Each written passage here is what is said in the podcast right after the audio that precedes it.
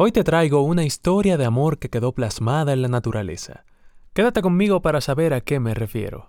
Freddy, corre audio. Señores, muy buenas tardes, muy buenos días. La historia de hoy te va a llevar de la mano de la bien mezclado. Me encanta porque habla de comida. Muchísimos datos de interés que su nombre lleva rondando el mundo casi. Sigue sintonizando y te voy a contar. Nos vamos a desplazar. Para la historia de hoy, se dice para la historia de hoy, popularizar un dicho. Recuerdo que afuera de tu casa existe todo un planeta todo mestizo. un planeta mestizo. Señores, muy buenos días. Mi nombre es Jorge Mejía y te quiero dar la bienvenida cordialmente al Planeta Mestizo, un podcast bien mezclado donde tú y yo, por medio de relatos y curiosidades, descubrimos todos los colores que conforman la paleta global de la que hoy formamos parte. Antes de comenzar, déjame comentarte que este octavo episodio que estás escuchando marca el cierre oficial de la primera temporada de Planeta Mestizo.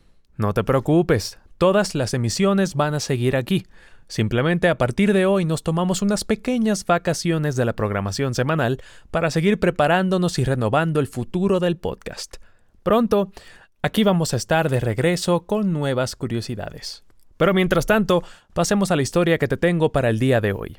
Una leyenda que se originó en medio del Valle de México hace varios siglos y que desde entonces ha trascendido y ha circulado de boca en boca entre todos sus habitantes.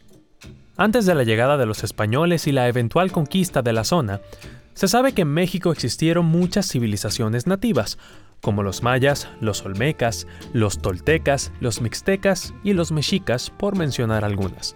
Los vestigios de algunas de estas culturas datan de hasta mil o dos mil años antes de Cristo.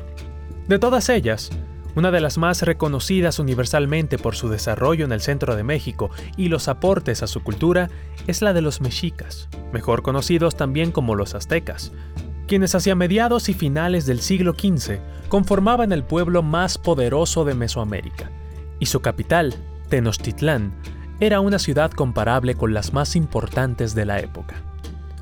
La consolidación del imperio azteca, al igual que muchos imperios de la historia de la humanidad, no llegó sin sus respectivos conflictos bélicos y guerras de expansión, por lo cual algunas civilizaciones de la zona no eran simpatizantes de Tenochtitlán y sus aliados.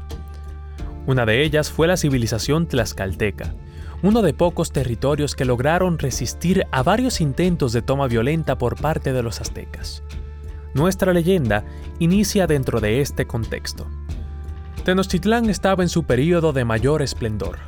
Tlaxcala, amenazada, intentaba crecer y ofrecer resistencia a un ataque enemigo que se avecinaba. Los protagonistas de esta historia, a quienes por ahora llamaremos Isabel y Pascual, eran parte de la civilización tlaxcalteca en medio de este periodo tan precipitado. Desde un tiempo atrás, Isabel y Pascual habían estado profundamente enamorados el uno del otro, pero manteniendo su relación a escondidas del pueblo. Y como toda buena relación a escondidas, existía un motivo por el cual se mantenían ocultos. Isabel, además de ser conocida por ser una mujer bellísima y por su gran carisma, era la hija del emperador, mientras que Pascual era uno de los guerreros que trabajaba para el padre de su amada. Y el emperador, ante la situación a la que se enfrentaba, no simpatizaba con la idea de que uno de sus principales guerreros se distrajera con un amorío, y menos aún con su pequeña. Pero como la relación era un secreto a voces, el emperador decidió usar las cartas a su favor. Convocó a Pascual para mandarlo al enfrentamiento bélico, bajo la promesa de que, si regresaba triunfante, con la cabeza de su oponente en una lanza, aprobaría de su relación con Isabel y le entregaría la mano de su hija para que se desposaran.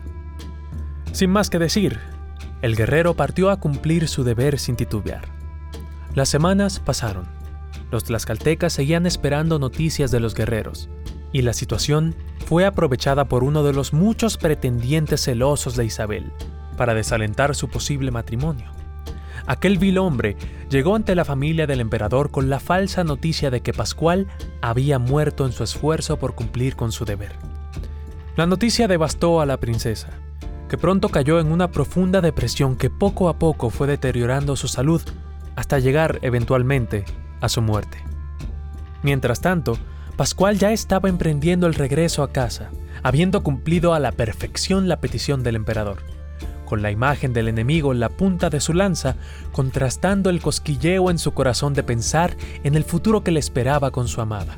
Al llegar, en medio de un festín de victoria, recibió la noticia de que Isabel había muerto. Esto quebrantó por completo las ilusiones del guerrero y lo privó de toda voluntad de vivir. Durante varios días vagó por las calles de la ciudad, hasta que decidió hacer un acto para honrar la memoria de Isabel e inmortalizar su amor.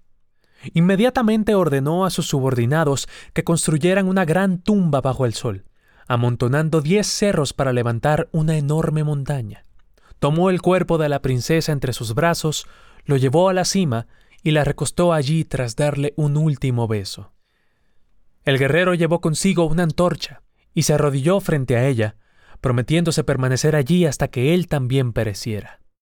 Aquel acto conmovió profundamente a los dioses, y con el tiempo cubrieron sus cuerpos de nieve y los convirtieron en dos grandes volcanes, por siempre uno enfrente del otro, sellando así para la eternidad aquella unión entre Popocatépetl e Iztaccíhuatl, los nombres verdaderos de nuestros amantes.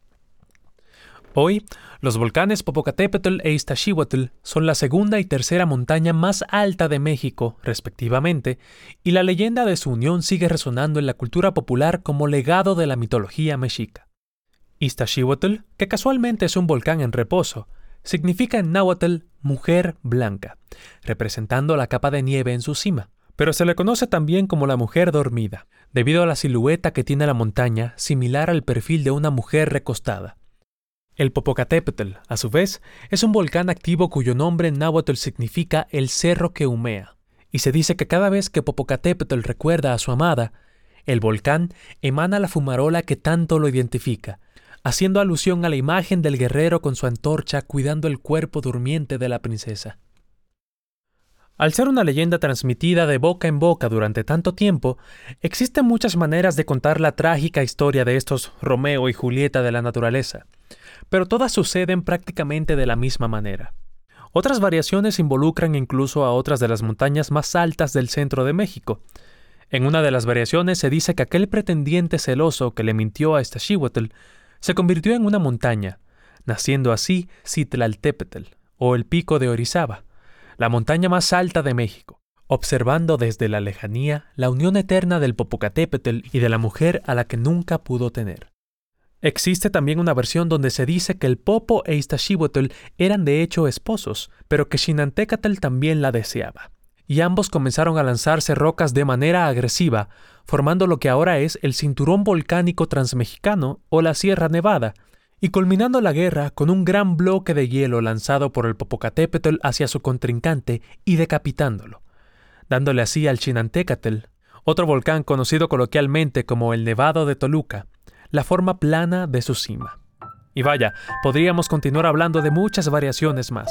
Como toda leyenda, esta tiene muchas interpretaciones, pero lo más importante es el simbolismo y la espiritualidad creada alrededor de la existencia de estas dos importantes elevaciones, íconos de la zona del Valle de México y parte esencial de su cultura, cuya historia al día de hoy se sigue plasmando en pinturas, poemas y diversas expresiones artísticas.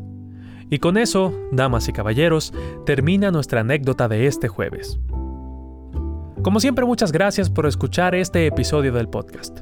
Recuerda seguirme en mi cuenta de Instagram, planeta-mestizo, para que abramos un poco la conversación y sigamos compartiendo más datos curiosos sobre esta leyenda mexicana. Señores, ha sido un placer. Los espero próximamente para seguir compartiendo todas las curiosidades y grandes historias que se esconden en nuestro mundo. Mi nombre es Jorge Mejía y te recuerdo que afuera de tu casa existe todo un planeta mestizo. Sigamos conociéndolo en la siguiente temporada. ¡Ciérramelo, Freddy!